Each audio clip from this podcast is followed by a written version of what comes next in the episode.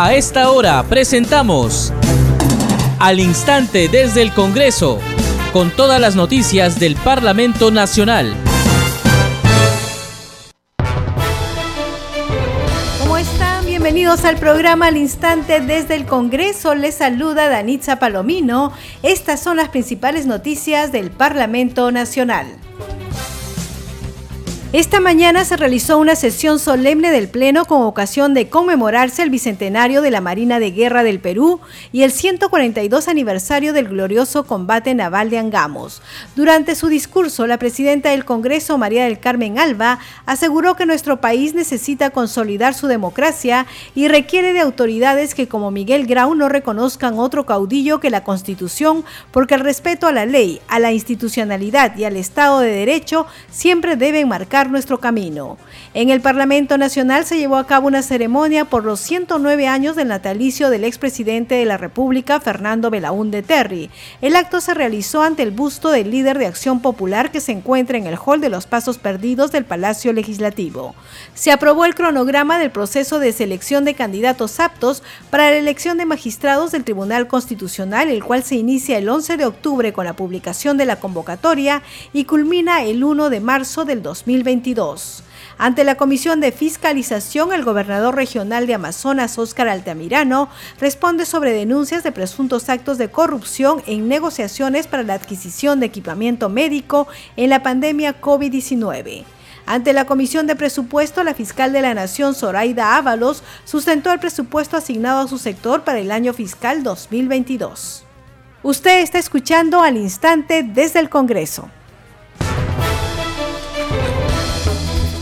Y vamos con el desarrollo de las noticias. La presidenta del Congreso, María del Carmen Alba, aseguró que nuestro país necesita consolidar su democracia y requiere de autoridades que, como Miguel Grau, no reconozcan otro caudillo que la Constitución, porque el respeto a la ley, a la institucionalidad y al Estado de Derecho siempre deben marcar nuestro camino. Fue durante su discurso al iniciar la sesión solemne del Pleno con ocasión de conmemorarse el bicentenario de la Marina de Guerra del Perú y el 142 aniversario del glorioso combate naval de Angamos. Escuchemos.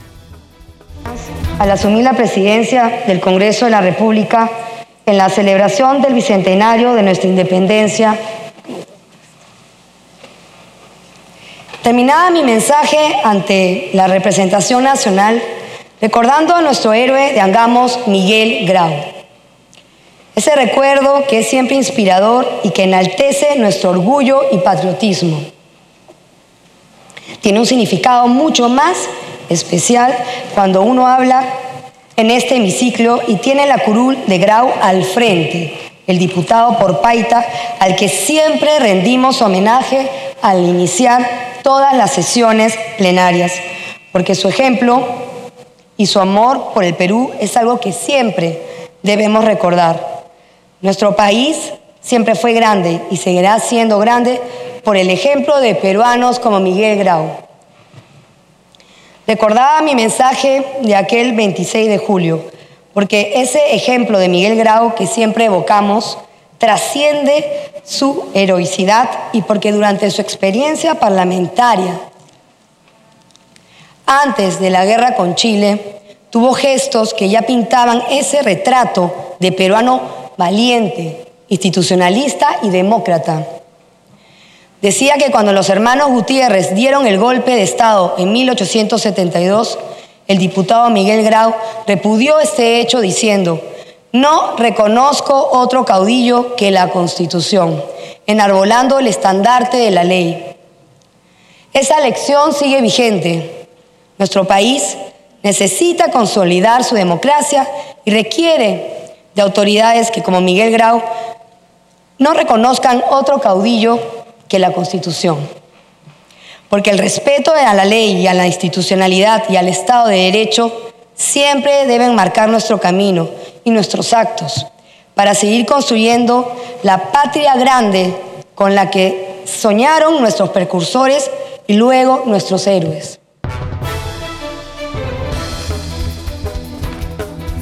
Asimismo, la titular del Parlamento destacó que el ejemplo de Grau sigue vivo y vigente, por eso el reconocimiento a quienes se formaron en esa gloriosa institución como los almirantes Jorge Montoya y José Cueto, hoy congresistas de la República, a través de quienes personalizó el saludo a la Marina de Guerra del Perú. Este es un día de remembranza y de reconocimiento a una institución fundamental de nuestra patria en cuyo honor celebramos esta sesión solemne en el Congreso de la República. El ejemplo de Grau sigue vivo y vigente. Por eso nuestro reconocimiento a quienes formaron en esta gloriosa institución, como los almirantes Jorge Montoya y José Cueto, que hoy nos acompañan como congresistas de la República y en quienes me permito personalizar nuestro saludo a la gloriosa Marina de Guerra del Perú.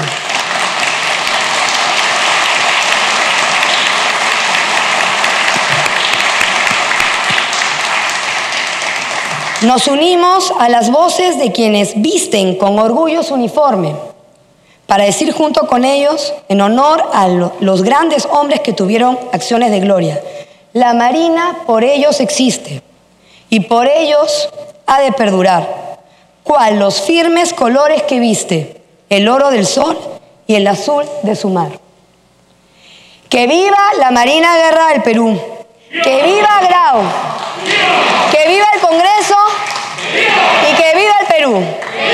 Gracias. Seguimos al instante desde el Congreso y en este pleno también participaron los parlamentarios. Escuchemos al congresista Eduardo Castillo eh, de la bancada de Fuerza Popular. Tiene la palabra el congresista Eduardo Castillo Rivas en representación del Grupo Parlamentario Fuerza Popular. Señora Presidenta, señores de la representación nacional, representantes de nuestra gloriosa Marina de Guerra, buenos días. A los 27 días del mes patrio de 1834, en Piura, nace quien se convertiría en el peruano más representativo de la región, conocido como el Caballero de los Mares, el peruano de milenio, don Miguel Grau Seminario.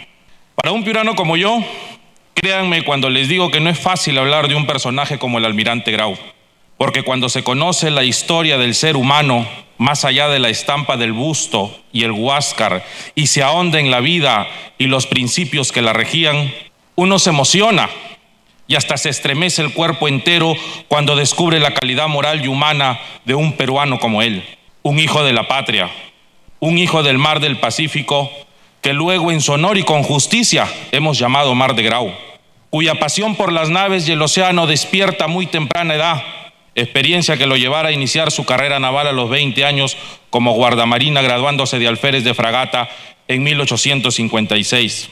¿Cómo no va a ser emocionante hablar de Grau si siempre fue un peruano de principios sólidos que se dedicó a formarse e instruirse para desarrollar habilidades y destrezas a favor de su patria y de las que hizo gala al mando de la corbeta Unión en la guerra contra España y luego frente al monitor Huasca durante la guerra con Chile? Seguimos al instante desde el Congreso y escuchemos al congresista Roberto Quiabra de Alianza por el Progreso.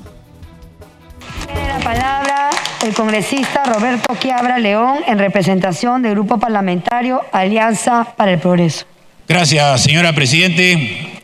Señoras y señores congresistas de la República, señores almirantes congresistas, señor almirante comandante general de Marina, Señores almirantes, ex comandantes generales de Marina, este 8 de octubre conmemoramos 200 años de creación de nuestra Marina de Guerra y hoy el Congreso le rinde homenaje a la institución y a su marino más notable, el gran almirante Miguel Grau Seminario.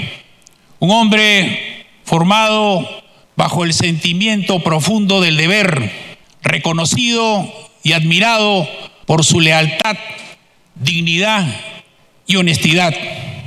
En Angamos, Miguel Grau ascendió a la gloria, pero se perdió el dominio del mar e inicio de las operaciones en tierra, donde se presentaron nuevos actos de patriotismo por el cumplimiento del sagrado deber de defender a la patria. Once años después, en el gobierno del mariscal Andrés Avelino Cáceres, se logró repatriar sus restos y de los combatientes que ofrendaron su vida en Angamos, Tarapacá, el Alto de la Alianza y Arica.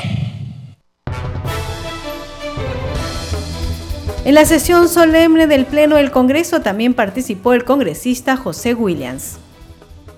Tiene la palabra el congresista José Williams Zapata en representación del Grupo Parlamentario Avanza País. Señora Presidenta del Congreso de la República, señores congresistas, señores almirantes congresistas, Jorge Montoya, José Cueto, señor Comandante General de la Marina de Guerra del Perú, señores vicealmirantes, señores vicealmirantes, excomandantes generales de la Marina de Guerra del Perú. Este próximo 8 de octubre recordamos el bicentenario de la Marina de Guerra del Perú y los 142 años del combate de Angamos y la inmolación del almirante Miguel Grau Seminario en el monitor Huáscar. Permítanme hacer un merecido reconocimiento a los hombres y mujeres de nuestra Marina de Guerra que desde diferentes lugares del, del, territorio vigilan su integridad, soberanía e independencia. En particular a los que se encuentran en la frontera y en las zonas de emergencia. Asimismo, recordar ahora con respeto y agradecimiento a aquellos que cayeron en la lucha contra el criminal terrorismo de Sendero Luminoso y el MRTA. Evocar Señores, a este gran patriota es siempre una experiencia enriquecedora. Recordar cada aspecto de su vida es invitarnos a ser mejores personas. Y es que Grau representa en lo esencial la figura del hombre de bien. Finalmente vamos a escuchar la participación del congresista Jorge Montoya. Tiene la palabra el congresista Jorge Montoya Manrique en representación del Grupo Parlamentario Renovación Popular. Señora Presidenta, señores colegas, señoras colegas congresistas, señor Comandante General de la Marina, ex ministro de Marina, ex jefe del Comando Conjunto y ex comandantes generales que nos acompañan, quiero hacer una reflexión de lo que es, es la institución naval, contarles un poco cómo la visiono y cómo la proyectamos hacia la población. Estamos celebrando dos, dos aniversarios, el aniversario de creación de la Marina de Guerra y la conmemoración del combate naval de Angamos, que coinciden en el tiempo, cosa curiosa de nuestra historia. La Marina de Guerra es una institución que nació con la República, fue creciendo y desarrollándose acompañándola en su crecimiento a la República. Pero es una institución muy particular, porque los marinos trabajamos en un lugar donde no trabajan otras personas, en el ámbito acuático, ya sea este lacustre, fluvial o marítimo. Y eso nos hace tener una visión diferente de la vida. Nuestra lucha constante contra los elementos y las condiciones naturales nos hacen previsores, nos hacen mirar el futuro siempre, un paso adelante, para poder entender qué es lo que está pasando. La forma de vida que llevamos a bordo de las unidades nos convierte en un equipo, una unidad, nosotros llamamos unidades navales. ¿Por qué? Porque representa la unidad en el comando de esa unidad. Todos son importantes en una embarcación, desde el marinero hasta el capitán. Seguimos aquí al instante desde el Congreso y esta mañana sesionó la comisión especial encargada de la selección de candidatas y candidatos aptos para la elección de magistrados del Tribunal Constitucional. Los detalles de lo acordado en la comisión nos los trae nuestro compañero Josman Valverde. Adelante, Josman. Gracias, Danita. Buenas tardes. Por unanimidad, eh, la eh, comisión encargada de la elección de magistrados del Tribunal Constitucional ha aprobado hoy este cronograma del proceso de selección de candidatos aptos que se va a iniciar, Danita, mucha atención, el 11 de octubre con la publicación de la convocatoria y va a concluir el 1 de marzo del 2022 con el informe a la presidencia del Congreso que contiene los motivos del puntaje otorgado a cada postulante. Eh, el presidente de este grupo, José María Balcázar, ha aclarado que no se ha podido reducir los plazos en la práctica y que es necesario ajustarse a los procedimientos que establece la constitución política y el reglamento del proceso a efecto de tener un cronograma que permita dar mayor amplitud y transparencia para evitar cualquier eh, tipo de problemas judiciales. Previamente, claro está, para lograr esta aprobación se ha reconsiderado, Danitza, la votación anterior, que decidió que todo proceso de selección concluye el 31 de diciembre de este año. Ahora será hasta el 1 de marzo. Hay un cronograma entonces con 23 puntos. Vamos a dar cuenta de algunos de ellos porque eh, son, son muchas las fechas eh, que se están programando, pero se inicia, como decíamos, con la publicación y la, de la convocatoria que es este lunes 11. Luego va a seguir la inscripción, la presentación de carpetas que va del 18 al 25 de octubre, la evaluación del cumplimiento de requisitos formales de inscripción que va del martes 26 al martes 2 de noviembre y así va a continuar con lo que va a significar la publicación de la relación de postulantes, la presentación de tachas que se da en noviembre del 4 al 17, la resolución también de estas mismas tachas, la presentación de reconsideraciones, la resolución de las mismas, la remisión de la lista de postulantes que superan las etapas de tacha a la Contraloría, esto va a ser por diciembre, el 13 de diciembre, y en general este cronograma va avanzando con el acceso a los postulantes que superaron las etapas de las tachas, la evaluación curricular que será el 15 de diciembre eh, hasta el martes 21 de ese mismo mes, y luego ya la presentación de las declaraciones juradas, el cruce de información, que es muy importante, los exámenes de las declaraciones juradas, las notificaciones a los postulantes y eh, los análisis respectivos. Eh, luego la publicación del cronograma y citación para entrevista personal va a ser el 14 de febrero, la entrevista personal y la publicación también ese mismo mes, del 16 al 25, acercándose ya a lo que va a significar la publicación del cuadro de méritos para febrero también y el informe ya final eh, que contiene la motivación de los puntajes que se ha otorgado a cada postulante, cerrando así el martes 1 de marzo del 2022. Es entonces lo acordado hoy, Danitza, en la comisión encargada de la selección de magistrados del Tribunal Constitucional, ya con este eh, cronograma de todo el proceso. Adelante contigo, muy buenas tardes. Bien, Yosma, muchísimas gracias. Entonces, este proceso de selección de eh, magistrados para el Tribunal Constitucional culminará el primero de marzo del año 2022. Nosotros, por supuesto, estaremos acompañando este proceso a través de los medios de comunicación del Congreso de la República, el canal, la radio y las redes sociales. Bien, vamos con más información. La presidenta del Congreso, María del Carmen Alba Prieto, pidió que se respete la institucionalidad del Congreso de la República y la gobernabilidad del país en el marco de una ceremonia realizada por los 109 años del natalicio del expresidente la República, Fernando Belaúnde Terry. El acto se realizó ante el busto del líder de Acción Popular que se encuentra en el hall de los Pasos Perdidos del Palacio Legislativo. Contó con la participación de legisladores representantes de diversas bancadas, familiares del homenajeado, excongresistas, dirigentes y militantes de ese partido de la Lampa.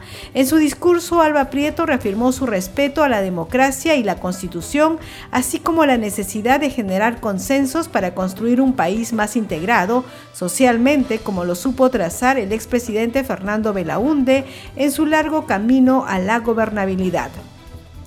También resaltó que el ejemplo de Fernando Belaúnde Terry está vinculado a la honestidad y la democracia, su recorrido por los diversos pueblos del país, sus diversas obras sociales y de infraestructura, como la construcción de la carretera marginal en la selva, entre otros legados que dejó durante sus dos gobiernos.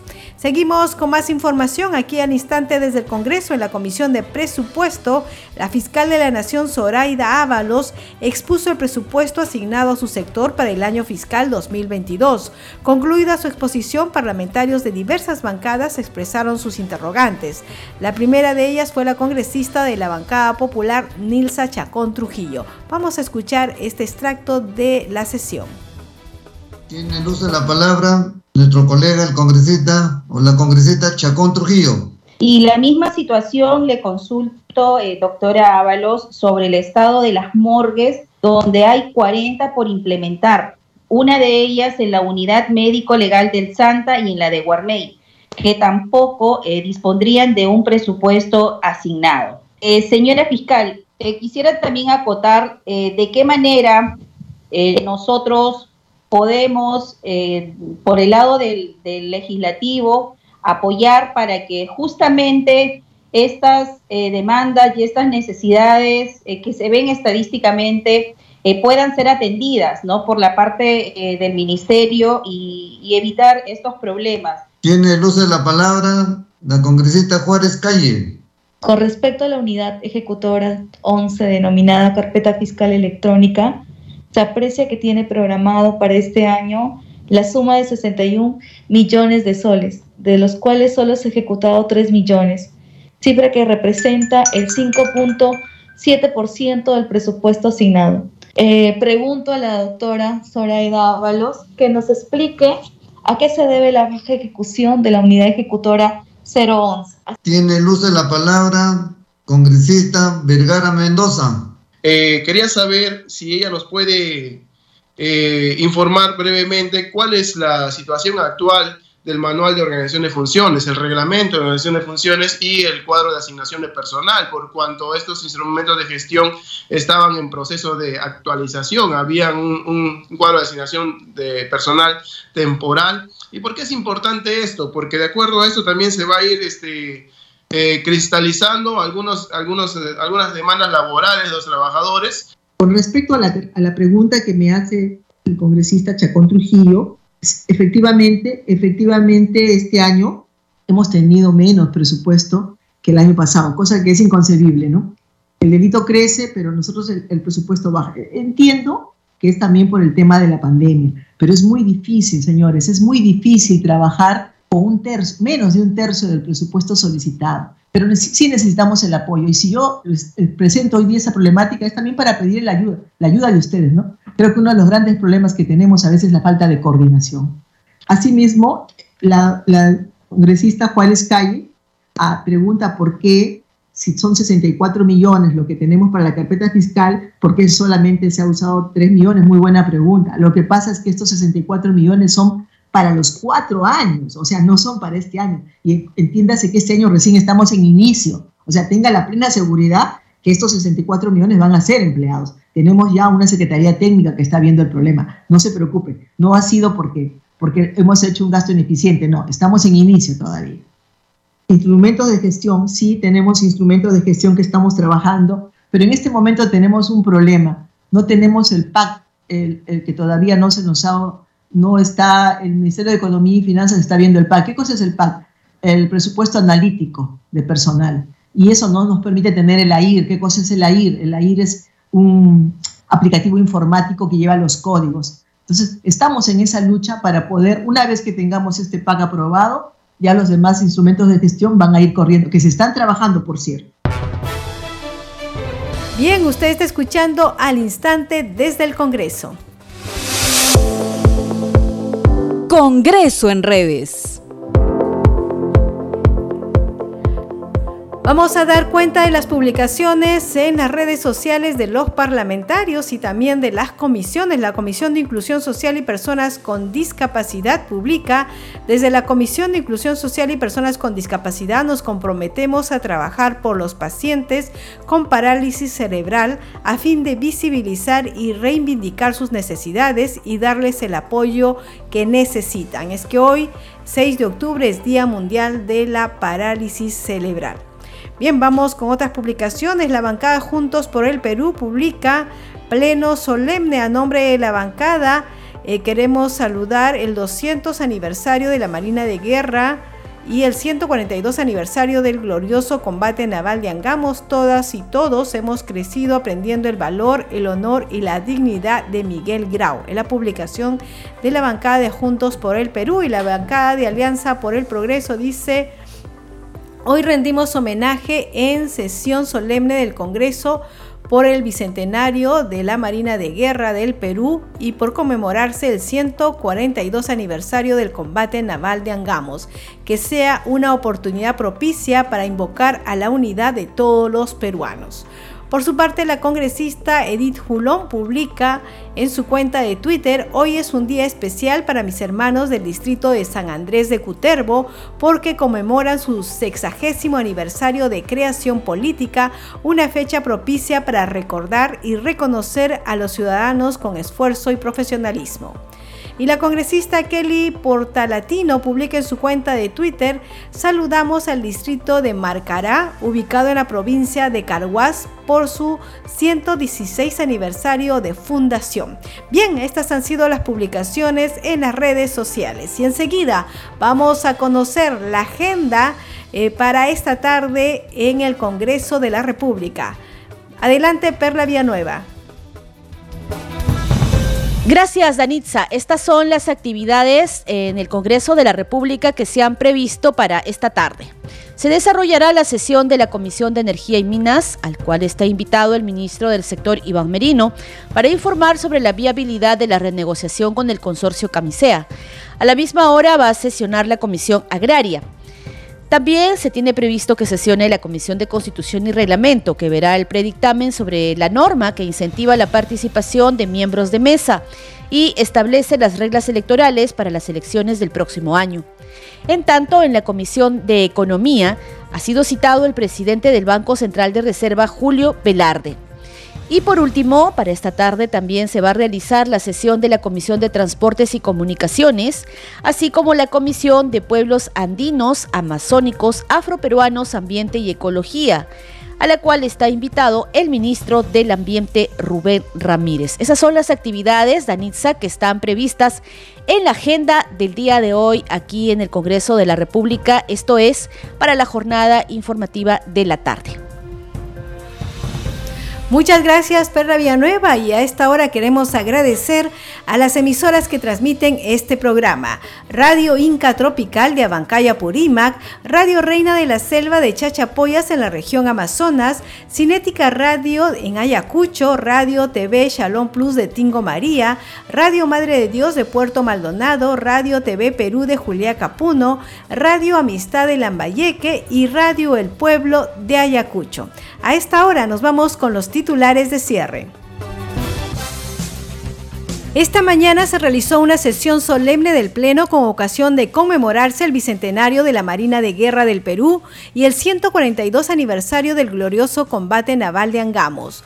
Durante su discurso, la presidenta del Congreso, María del Carmen Alba, aseguró que nuestro país necesita consolidar su democracia y requiere de autoridades que como Miguel Grau no reconozcan otro caudillo que la Constitución, porque el respeto a la ley, a la institucionalidad y al Estado de Derecho siempre deben marcar nuestro camino.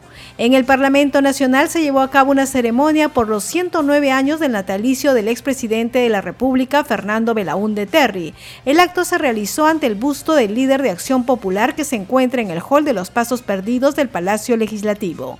Se aprobó el cronograma del proceso de selección de candidatos aptos para la elección de magistrados del Tribunal Constitucional, el cual se inicia el 11 de octubre con la publicación de la convocatoria y culmina el 1 de marzo del 2020. Ante la Comisión de Fiscalización, el gobernador regional de Amazonas, Óscar Altamirano, responde sobre denuncias de presuntos actos de corrupción en negociaciones para la adquisición de equipamiento médico en la pandemia COVID-19. Ante la Comisión de Presupuesto, la fiscal de la Nación, Zoraida Ábalos, sustentó el presupuesto asignado a su sector para el año fiscal 2022. Hasta aquí el programa al instante desde el Congreso. A nombre del equipo de Congreso Radio le agradecemos por acompañarnos en esta edición. Estuvo en los controles Franco Roldán y en la conducción de Anitza Palomino. Deseamos que tengan un buen día.